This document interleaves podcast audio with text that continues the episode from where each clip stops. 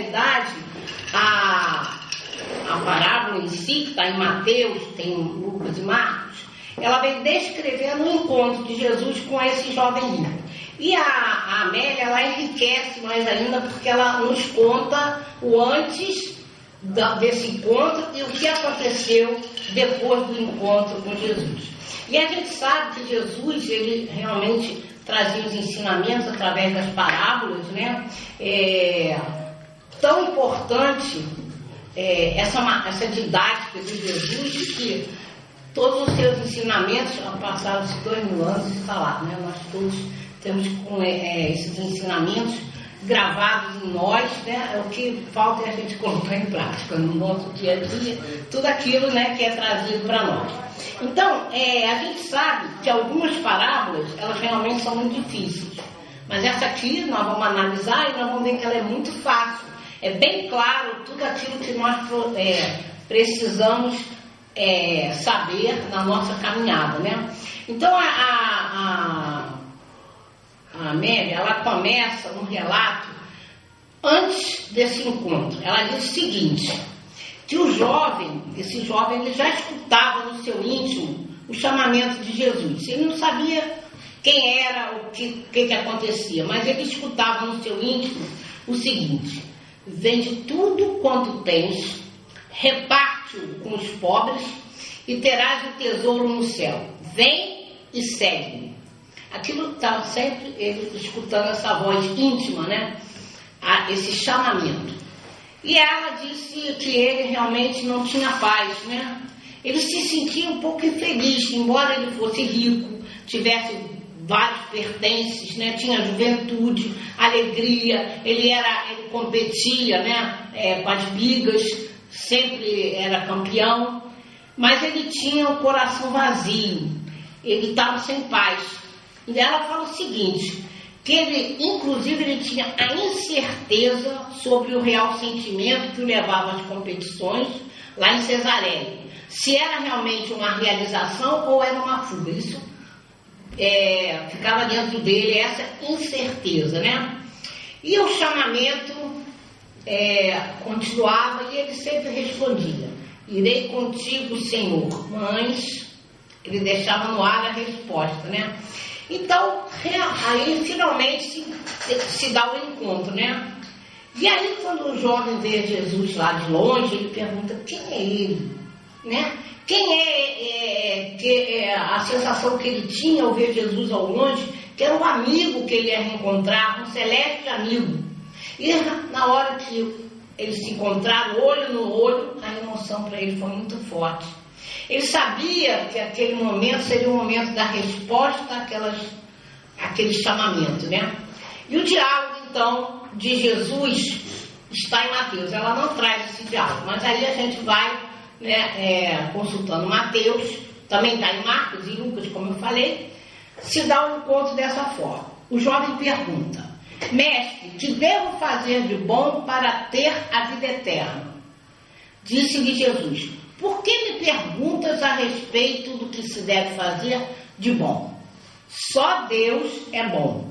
E se queres entrar na vida, observa os mandamentos. E ele pergunta, quais? Jesus respondeu. Aí vai, Jesus vai dizer, não matarás, não cometerás adultério, não furtarás, não dirás falso testemunho, é, honra teu pai e tua mãe, amarás teu próximo como a ti mesmo disse-lhe o jovem. Tenho observado tudo isso desde a minha infância. Que me falta ainda? Respondeu Jesus: Se queres ser perfeito, vai, vende teus bens, dá para os pobres e terá um tesouro no céu. Depois vem e segue. Então a Amélia continua é, descrevendo, porque isso já não está mais né, em Mateus, ela diz o seguinte, que ele não consegue responder. O jovem fica atordoado. E aí ele fala para Jesus, permite-me primeiro competir em Cesareia, logo mais, disputando para Israel os frutos dos jogos? Jesus responde, não posso esperar. O reino dos céus começa agora para teu espírito. Não há mais tempo a perder. Isso é muito importante para a gente. Não há mais tempo a perder. E o jovem perguntou sobre todo o trabalho que ele despendeu, ele descreveu tudo que ele, que ele fez né, para ele poder se preparar para a competição. E Jesus olha para ele e diz: renuncia e segue-me. O jovem pensou que ele era, é, que ele tinha, como é que aquele homem tinha aquele dom de dominá-lo, né? E nesse trecho a Amélia faz um, um paralelo muito importante para nós. Na verdade, é um alerta. Ela diz assim, que ali, naquele momento que Jesus estava com o jovem rico, o que se defrontava era a horizontalidade das aflições humanas com a verticalidade da sublimação divina. O cotidiano se deparava com o divino. O homem e o filho do homem se defrontavam. E a Amélia diz: não veio dar, é, ele, ele falou, rapaz, não receio dar o que eu possuo, o dinheiro, o ouro, as gemas, os títulos, mas é, isso aí a gente gasta facilmente. Mas, novamente, mãe, e Jesus, dá-me a ti próprio e eu te oferecerei ventura sem fim. E aí o jovem pensou, que alto preço, que pesado tributo então, ele, nesse momento, ele avaliou tudo que ele tinha e ele pensava, mas será que era necessário largar isso tudo mesmo? Né? Que, no caso, para ele, o primordial era realmente fazer a competição. Jesus continuava em silêncio e o jovem, então, se lembrando da competição, saiu correndo. Falou, não posso, não posso, segue, é, posso te seguir agora. Perdoa-me se me amas. Olha só. Ele ainda colocou Jesus, né? Perdoa-me, perdoa-me se, se você me ama, né? E o mestre sentou-se, se encheu de profundo sofrimento, e era assim que ele ficava após a deserção dos convidados ao banquete de luz. A expressão de mansuetude e perdão de Jesus é, se mergulhava seus olhos em lágrimas. E Jesus disse aos discípulos: quão difícil entrarão no reino dos céus os que têm riqueza. E aí a, a Amélia descreve aqui o seguinte, dando continuidade ao, ao, relato dela, ela diz que depois de uma semana, quando tá, começa a competição, um rapaz que estava na vida, numa manobra infeliz, vira o carro, seu corpo tomba e ele é esmagado pelos patos velozes. Enquanto seu corpo é arrastado para fora da pista, ele parece sair daquele cenário, ao mesmo tempo que tem a impressão de vê-lo e escutá-lo. Jesus veio buscar ele, né? Renuncia a ti mesmo, vem e segue. E ele, amigo. Aí os braços abeludados de Jesus, transparentes, levou o jovem que parecia sorrir. Então, antes da gente começar fazer essa análise, a gente pode fazer um paralelo aqui a um outro jovem que foi chamado por Jesus, Francisco Bernardone, Francisco de Assis, que na realidade ele atendeu o chamado de Jesus. Então, nesse livro aqui do Zé Carlos de Luca, Pensamentos que Ajudam, ele traz as palavras de Francisco. É, Francisco de Assis disse: Irmãos e irmãos meus, o Senhor convidou-me a seguir a via da humildade e mostrou-me o caminho da simplicidade. Não quero que me faleis outra coisa. Humildade e simplicidade foram os caminhos que Jesus convidou Francisco a trilhar. Caminhos que levariam à paz, ao amor e à felicidade. Nenhuma estrada era preciso percorrer a ser humildade e simplicidade. Ele aceitou o convite de Jesus e se tornou santo humilde, o santo da paz, o santo da alegria, o santo dos animais, o santo da ecologia, o santo do desapego, o santo mais popular do mundo. Talvez acredite-se que esse seja o espírito que mais se aproximou né, da espiritualidade de Jesus na face da terra. E aqui hoje, né, atualmente, nós temos um outro Francisco, que não foi à toa que ele escolheu o nome de Francisco, né? O Papa, que também está aí buscando unir os povos a, a mostrar para nós a importância do amor. E aí o convite do, do De Luca, quando ele descreve Francisco de Assis, ele pergunta, será que a gente não pode franciscar? Isso é uma coisa para a gente parar e pensar, né? Agora vamos analisar passo a passo a, a parábola, né? Então a gente sabe que nessa é, narrativa o jovem ele volta-se as costas para o meio nazareno. Ele não estava ainda preparado né, para essa, essa entrega. Né? Então ele conhecia as leis, as seguia, mas ele, quando foi conversar com Jesus, ele descobriu que ainda precisava de alguma coisa, ainda não estava pronto. Né? Tudo aquilo que ele fazia ainda era pouco. Né? Então, quando ele, ele conversa com Jesus, Jesus advertiu a ele que bom só Deus. Né? E então ele teria que fazer algo mais. Nós vimos aqui que seria abandonar as coisas materiais. Né? No sentido, ele disse que até abandonaria toda a sua riqueza. Mas o orgulho, né? a vaidade falou mais alto. Né? E aí a gente pensa o seguinte, a gente condena né, o jovem rico que não seguiu Jesus. E a gente pensa o seguinte, e nós? Quando a gente vê no decálogo, como Jesus disse que tinha que conhecer as leis, o decálogo descreve para a gente o quê? Não matar. Aí a gente pensa o seguinte: diremos possivelmente que nunca matamos. Será mesmo? Será que nunca matamos as esperanças de alguém falando afoitamente? Será que não matamos os sentimentos, os ideais de alguém agindo de uma forma leviana e inconsequente? Porque muitas vezes a pessoa está proposta a fazer algo de bom, é outra, não, você não vai conseguir, né? É, não é ainda, você não está preparado, as pessoas vão desestimulando as outras. Tem uma história interessante que a gente conhece, que é, é uma competição de sapinhos, né? você já deve ter ouvido falar. Então, eles tinham que chegar lá no alto. E os sapinhos começaram a subir, mas muitos que estavam embaixo falavam, você não vai conseguir, para, você não vai conseguir. E um deles foi, foi, foi quando ele chegou lá no topo, foram ver ele era surdo. Então, essa é uma coisa muito importante para a gente entender. Nós temos uma caminhada. A gente não pode deixar nos é, iludirmos, talvez com as pessoas, com outras, com outras é, coisas que nos têm nos desviado o caminho.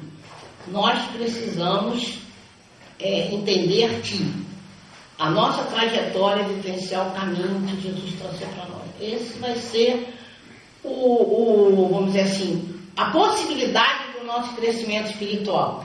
A gente pode ver aqui também no, no decálogo outros, outros ensinamentos. Não roubar. Afirmamos depressa que jamais tomamos algo de que nos pertencesse de forma legítima. Mas será que nunca roubamos a felicidade, o equilíbrio de alguém com as nossas palavras ou com as nossas atitudes? Será que nunca roubamos a liberdade do nosso próximo ou sua paz?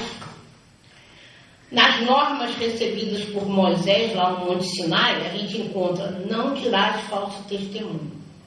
De imediato a gente vai dizer que realmente, nesse sentido, a gente nunca erra. Mas será que não medimos e apontamos as atitudes do próximo, a gente tem que lembrar o seguinte, Jesus deixou bem claro, não julgueis para não ser julgados.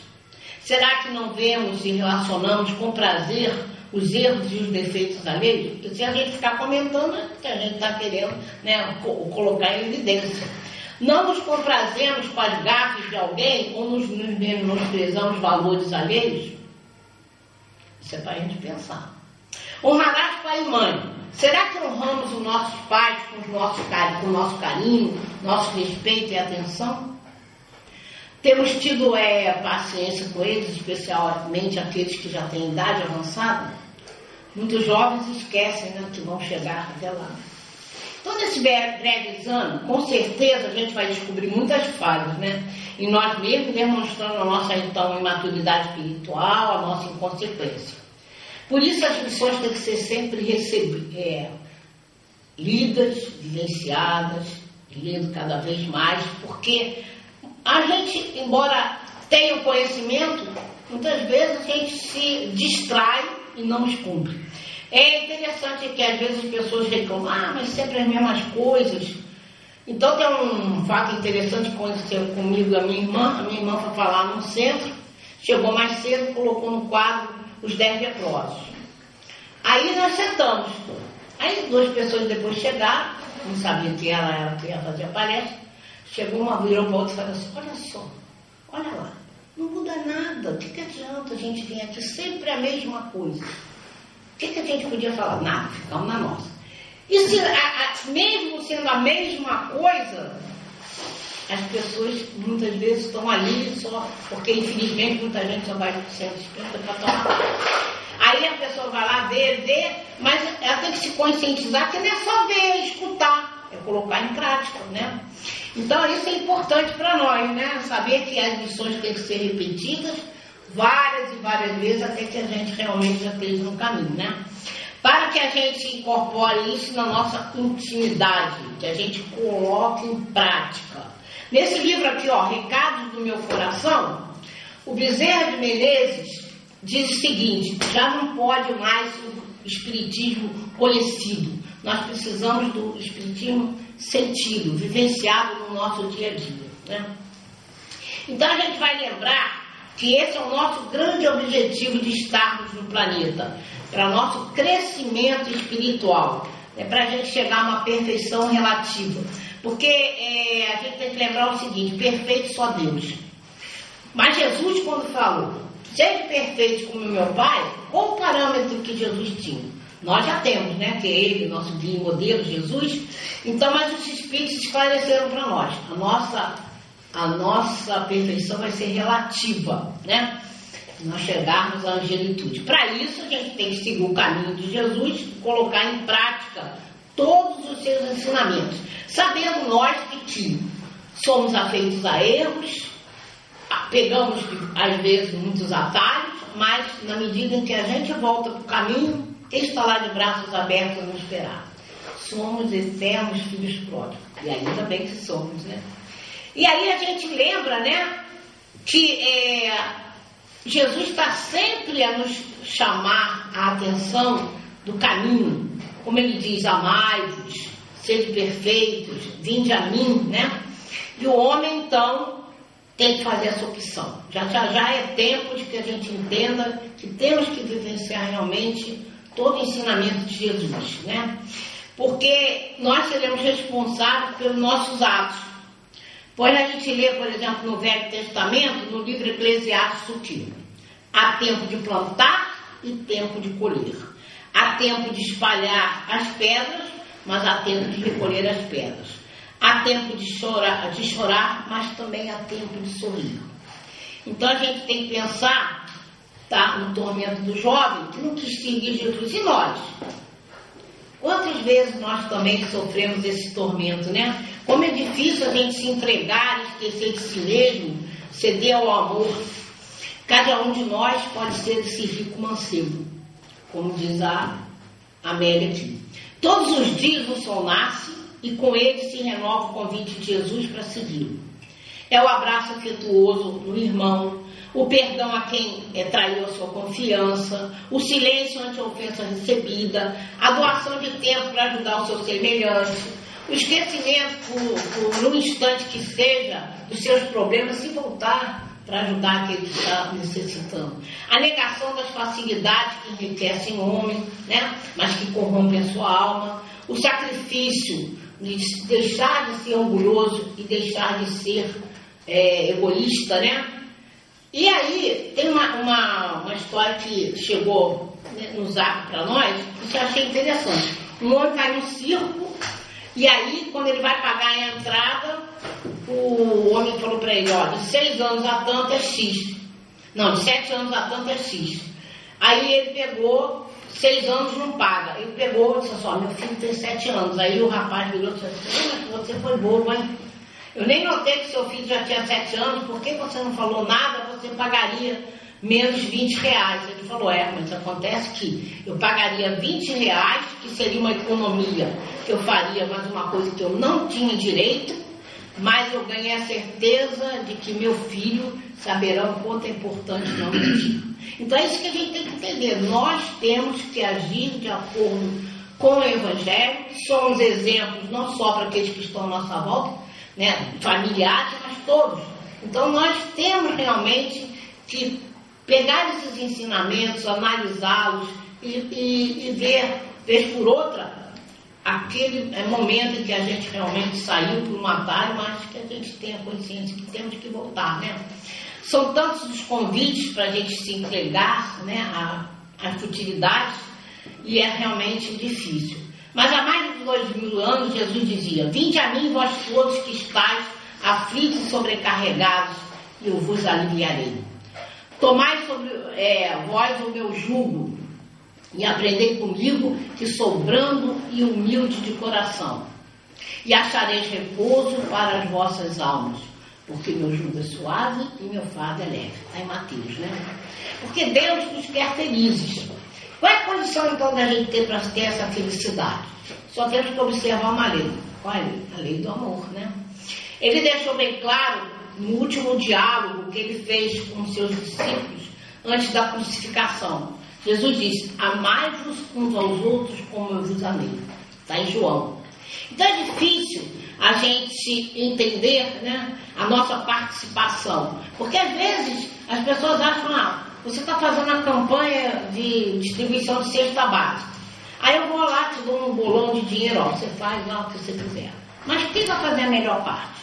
Você, que vai escolher os alimentos, vai montar a cesta, vai até o necessitado, vai olhar ele no olho, falar palavras é, de conforto, um abraço, uma palavra amiga, como eu disse, você vai fazer a maior parte. É a sua doação moral.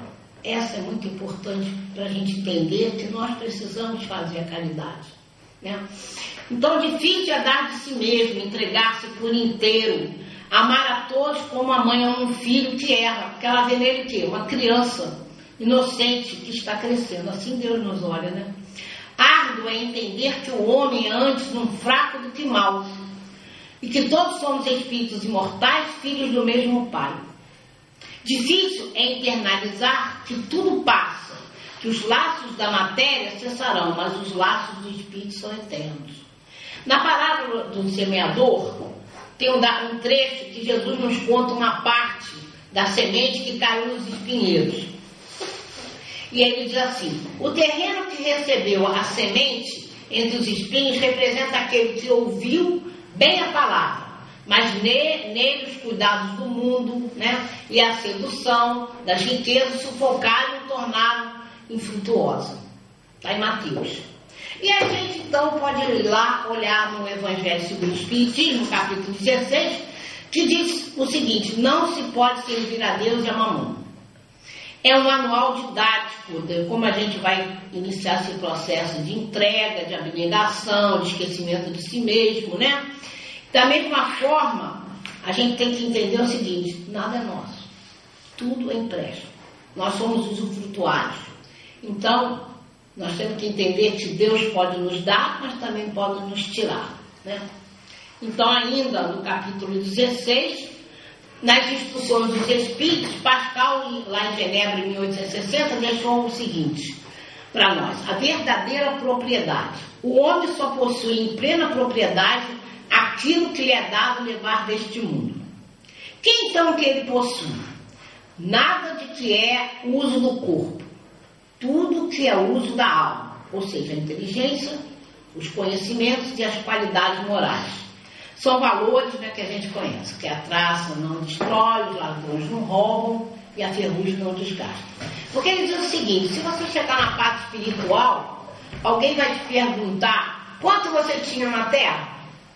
Que, é, que posição você ocupava? Você era príncipe ou era operário? Mas eles perguntarão, que trazes contigo? Não se avaliarão seus bens nem seus títulos, mas sim as virtudes que você possua. Então, os lugares aqui não se compram, se conquistam através do meio da prática do bem. Isso que a gente tem que entender. Então, nós temos que exercer essa caridade moral, né? É porque muitas pessoas falam não tem tempo, não tem dinheiro, e dinheiro não é tudo. Mas você pode dar um pouco de si, né? Você pode ir a asilo, um orfanato, no hospital, pode visitar pessoas que estejam necessitando de uma palavra amiga, um abraço, um sorriso.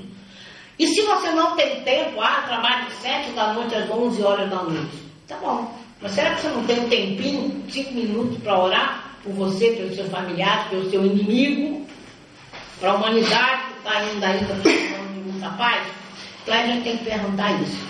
Porque tem que pensar nisso muito bem. Porque muitas pessoas se dizem, ah, sou solitária. Então vamos pensar. Será que existe mesmo solidão?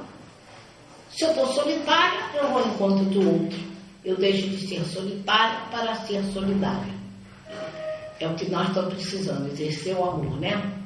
Então, a gente sabe que às vezes é muito difícil no início, é penoso a gente né, é, buscar essa mudança de atitude. Eu estava fazendo uma palestra lá para as assistidas do João, foi muito interessante. Eu estava falando da importância da oração. Então uma delas falou, ah, eu oro muito, eu oro pela minha mãe, pelo meu pai, pelo não sei. Aí foi descrevendo. Mas quando eu penso na minha vizinha, eu falo, essa não, Senhor. Aí todo mundo riu. Eu falei, ó, você tem que falar assim, essa sim, Senhor. Ah, não posso fazer isso, não pode. Pode sim. Então você vai fazer, eu vou orar por você para você ter esse entendimento. Né? Então toda vez que você chegar, essa não, Senhor, você passa, essa sim, Senhor. Hoje você faz isso, hoje amanhã, amanhã, amanhã, até que chegar uma hora que você vai estar orando naturalmente por ela. E o que a gente tem que entender é isso, né? Que nós podemos exercer a caridade do amor através da oração, se eu não puder arregaçar as mangas e ir né, ajudar de uma outra forma. Né? É, quantos de nós, aí é uma pergunta que fica no ar, Quantos de nós deixaria de aproveitar as derradeiras energias do corpo para pedir a Deus por nós mesmos, para nossos familiares, para suplicar pelo responsável pelo nosso holocausto? Né? O perdão. Essa é a entrega que Jesus pediu ao mancebo, que ele não soube dar. Essa é entrega que Jesus pede para nós todos os dias e que muitas vezes a gente não consegue realizar porque as aflições da vida nos atraem, nos sufocam como espinhos. É preciso ir à competição, é preciso buscar emprego, é preciso conquistar o amor, é preciso cuidar da família, é preciso e é preciso tantas outras opções. E Jesus, Ele pode esperar. Ele já nos espera há mais de dois mil anos. Assim pensamos, assim agimos e assim vivemos. O jovem rico queria mais tempo para satisfazer a sua vaidade e então ele pega Jesus para esperar. Mas Jesus disse: não há mais tempo a perder.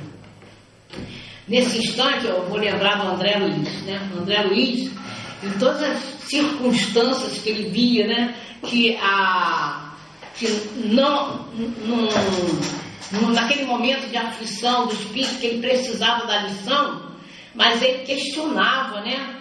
aos seus instrutores, por exemplo, lá no nosso lado, Clarencio, na Libertação Rúbio, ele sempre pedia, mas será que não poderíamos intervir?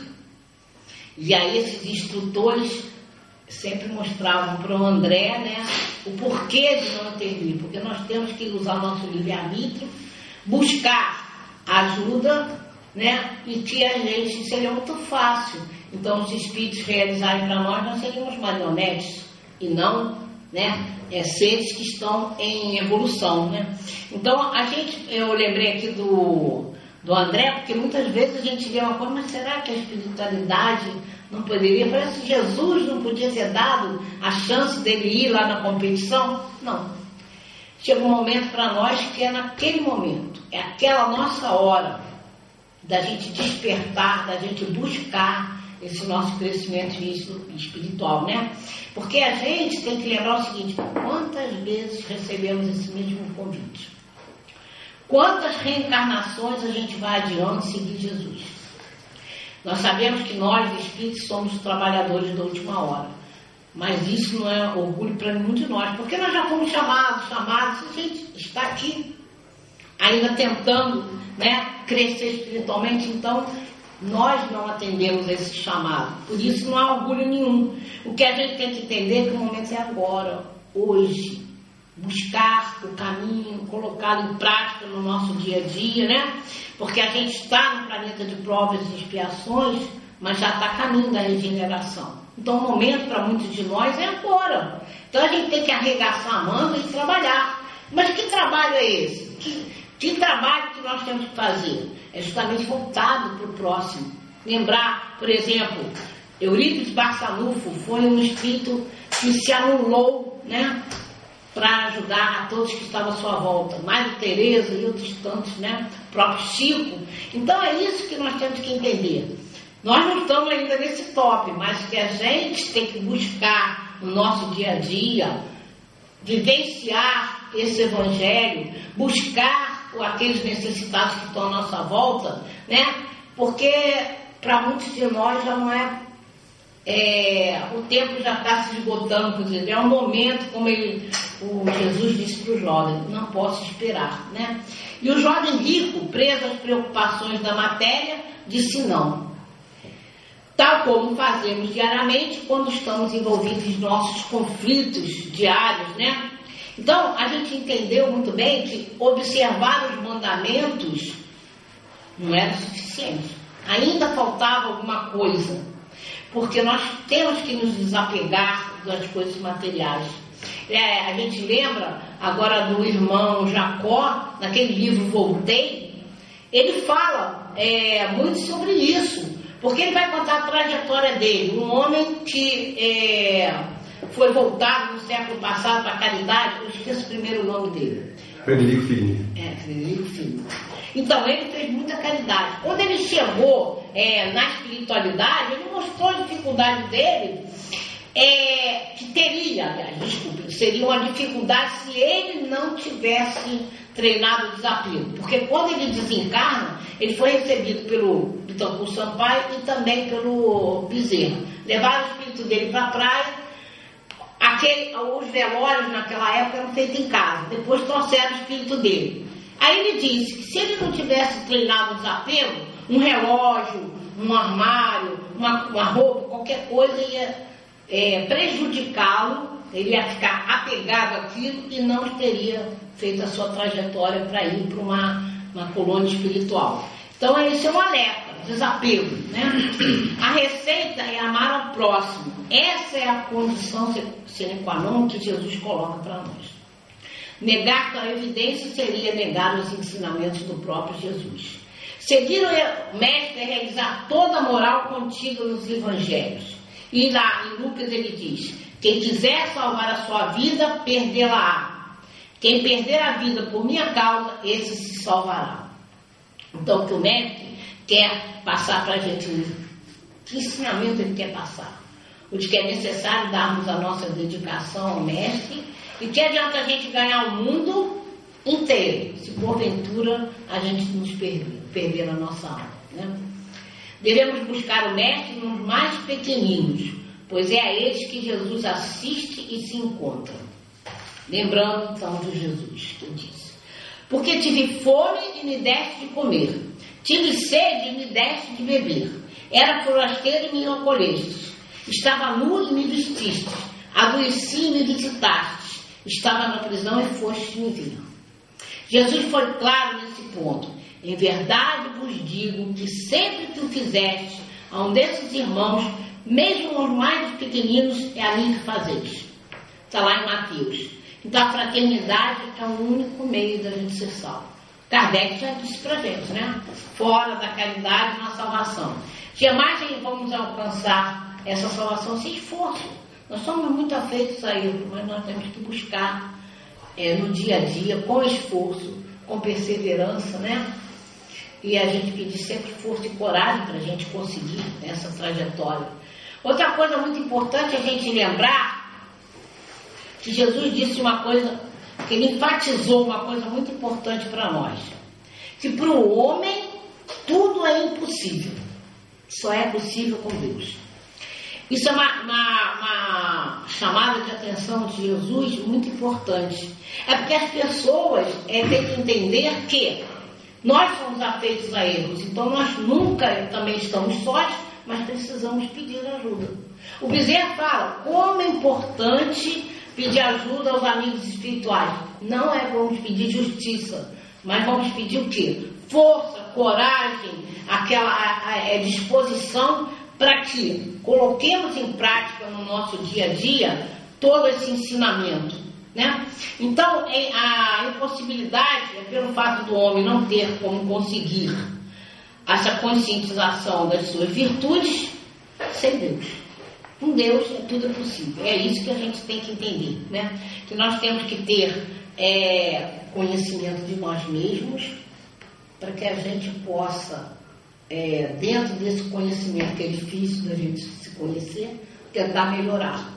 A gente lembra que Jesus disse bem claro: conhecereis a verdade, essa vos libertará. Então nós temos que nos conhecer, conhecer e entender a nossa ainda pequenez, porque se a gente achar que é melhor que os outros, nós somos orgulhosos, e tentar trabalhar em nós o que? Essa melhora, a busca é, de é, entendimento, de colocar o, o nosso o plano que Jesus fez para nós de crescimento espiritual em prática. É isso que nós temos que fazer. E tem que lembrar sempre também da importância de orar e vigiar. Né? Por isso a advertência de, do bezerro, né? De que a gente tem que pedir ajuda. E a gente tem que entender o seguinte, lembrar de que a Joana de Anjos nos deixou bem claro uma coisa. Somos seres gregados. Vivemos porque convivemos. Então, que a gente tem a possibilidade desse entendimento, como? Se eu pegar uma criança aqui e não lhe der alimento nem água, ela perece. Ela não sobrevive. Então, isso é a prova de que nós precisamos uns dos outros. Não só encarnados, encarnados e desencarnados, todos juntos, né? buscando é, um auxiliando o outro. Na medida do possível, né? a gente vai fazendo a, a nossa parte. Lembrar também que nós fazemos parte de uma grande família, que é a família universal. Jesus deixou bem claro naquela passagem, né? Quando ele disse, quando chamaram Jesus, sua mãe, seus irmãos estão lá fora, o que, Jesus disse? Eis aqui os meus irmãos. Todo aquele que obedecer à vontade do meu pai, esse é o meu irmão e minha mãe. Nunca ele fez pouco de Maria, sempre louvou Maria.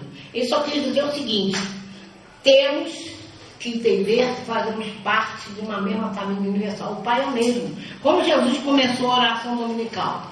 Pai nosso. Ele não disse meu Deus, como às vezes, às vezes faz, né? Nós vamos orar, meu Deus, isso, meu Deus. Não. Jesus deixou bem claro. Nós somos filhos do mesmo Pai.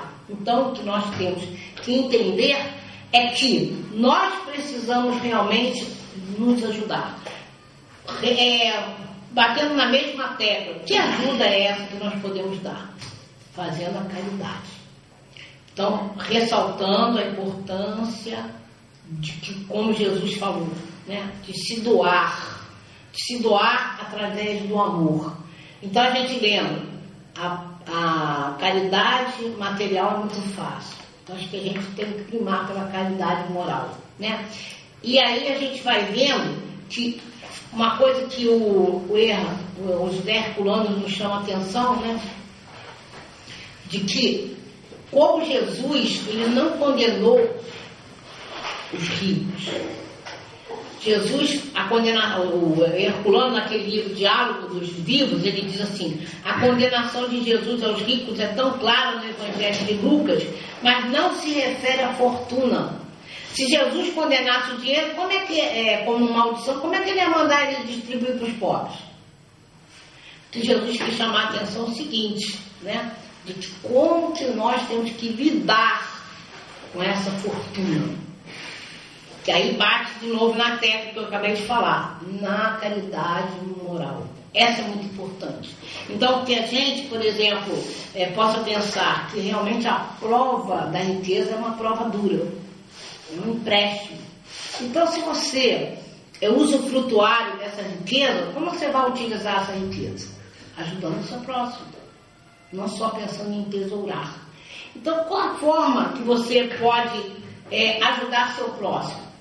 E não é dando esmola, é você dando dignidade, dar trabalho, oferecer as pessoas poderem estudar para ter uma, um caminho digno, né? Aí eu lembro aqui de Dom Pedro II, né? Dom Pedro II, ele, muitos jovens que ele se deparava, ele perguntava se tinha estudo, disse, quando ele tinha, tomava ciência de que eles não tinham condições de estudar, ele, do seu bolso, da sua datação, ele pagou muito jovem para ir lá, lá para a Europa estudar e voltar para o Brasil com conhecimento. Ele, ele financiou as primeiras é, pesquisas de Pasteur. Carlos Gomes foi financiado por Dom Pedro II. Grandel, quando ele foi lá em 1876, né, que ele tomou é, conhecimento do telefone, né, que tem até aquela passagem né, que, que Dom Pedro pega o telefone e fala, esta coisa fala. Ele comprou 100 aparelhos, mas continuou financiando as pesquisas de Grandel. Então, você tem várias maneiras de você é, poder utilizar essa caridade moral. Aqui, como eu falei, além da que a sua, a, sua presença perante a pessoa, através de um abraço, de um sorriso, de palavras é, que vão trazer alento. Então, a prova do rico, ela realmente às vezes é muito mais difícil. Mas a gente tem que lembrar que outra prova também muito difícil é a que a gente pode comparar a saúde. Qual a nossa grande responsabilidade com o nosso corpo? Não fumar, não beber, não se drogar, né? não ter a gula. Essa aí eu tô, tô lutando. Então, essa prova da saúde, é porque sou diabética, eu tenho que lutar muito. Então a prova da saúde é tão perigosa quanto a da riqueza. Conservar o corpo, porque ele também não é nosso, é um empréstimo de Deus. Né? Então a gente vai vendo que tanto, é, por exemplo, a riqueza quanto a luta pela saúde, ambas têm a finalidade de adestrar o espírito na luta com as ilusões, com as fascinações da vida. É nessa luta que o espírito desenvolve seus poderes internos, a sua capacidade de superar a matéria, de dominá-la, como um nadador que domina a água. Né? Então, a parábola do jovem rico põe a nua situação de espírito perante a prova. O jovem queria salvação e procurava seguir os preceitos, da lei para atingi-la, mas não era necessário, não, era, não bastava. É, precisava se fazer mais alguma coisa. Então, vender os bens e dar aos pobres né, era o que ele precisava fazer. E é aquilo que eu já chamei atenção, que a gente chama atenção para nós. Quantos de nós chega nesse momento, né, embarga, né? Então a gente, às vezes, a gente se esquece daquele próximo que está à nossa volta e a gente é, não usa da misericórdia, não consegue vencer o egoísmo, não consegue vencer é, o orgulho, né? Como é importante para nós entender que a porta do reino de Deus é estreita, porque é só as almas puras, aliviadas da carga da ambição, do orgulho e do egoísmo, devem passar por elas. Vamos lembrar nesse instante, Emmanuel, lá no livro Há Dois Mil Anos, ele vai narrar o momento em que Públio Lentulus, ele próprio, né, senador romano, não soube aproveitar o minuto radioso que soara no relógio da vida. Embora profundamente impressionado com a majestosa figura de Jesus, ciente da sua fraqueza perante ele, ele não conseguiu vencer o orgulho e seguir Jesus. Só mais tarde, depois de tanto sofrimento, sua alma ia ser desperta. Então, que a gente seja capaz não só de ouvir o chamado de Jesus, mas principalmente de atender. Então, eu vou terminar aqui com umas palavras que está nesse livro, ó, O Amigo Jesus, do Zé Carlos Lucas, sou do Zé Carlos. Ele é realmente inspirado para colocar as coisas. Então, ele, ele fala assim, nesse último capítulo dele, né? Ele fala como se Jesus estivesse falando conosco. Ele diz assim, como Jesus estivesse falando com ele, que é a mesma coisa conosco, tá? Deluca, eu preciso que você vá procurar os meus amigos que estão dispersos. Eles estão sofrendo, precisam de ajuda. Vá procurá-los em meu nome, cure-os da cegueira espiritual que momentaneamente os envolve. Não, momentaneamente. Nós não estamos a caminho de conseguir crescer espiritualmente, a grande virtude. Então, momentaneamente, nós estamos em cegueira espiritual. Continua o Neruca falando como se Jesus dissesse para nós.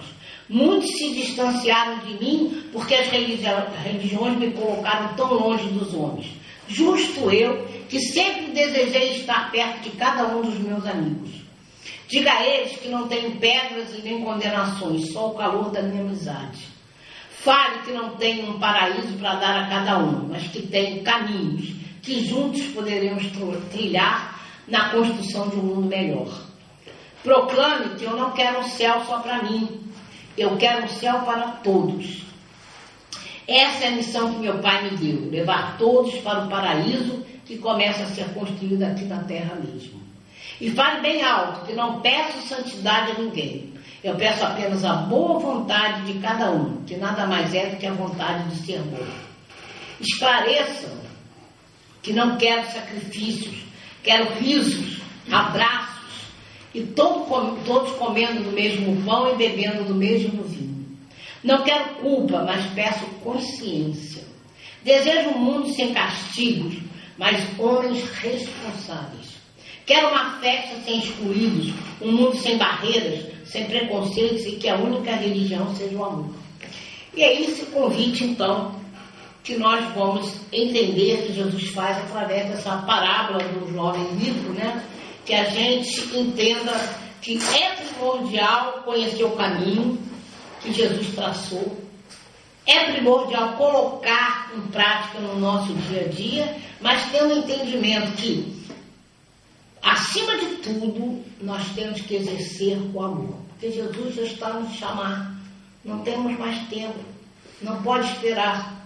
Então nós temos que arregaçar as mangas e ir realmente ao encontro do, do outro.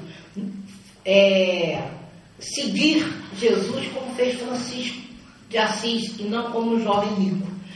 É, é, como a gente viu aqui, a gente não pode condenar esse jovem rico porque nós fazemos, temos muitos erros. Muitas vezes a gente já declinou do convite de Jesus, mas agora é o momento o momento da gente parar, refletir nesse, nessa parábola e em outros tantos ensinamentos que Jesus nos traz, que é o momento de arregaçar as mangas e ir ao encontro do próximo. Exercer o amor incondicional que Jesus espera de nós. Façamos a nossa parte. Que Jesus nos abençoe. Muito obrigada.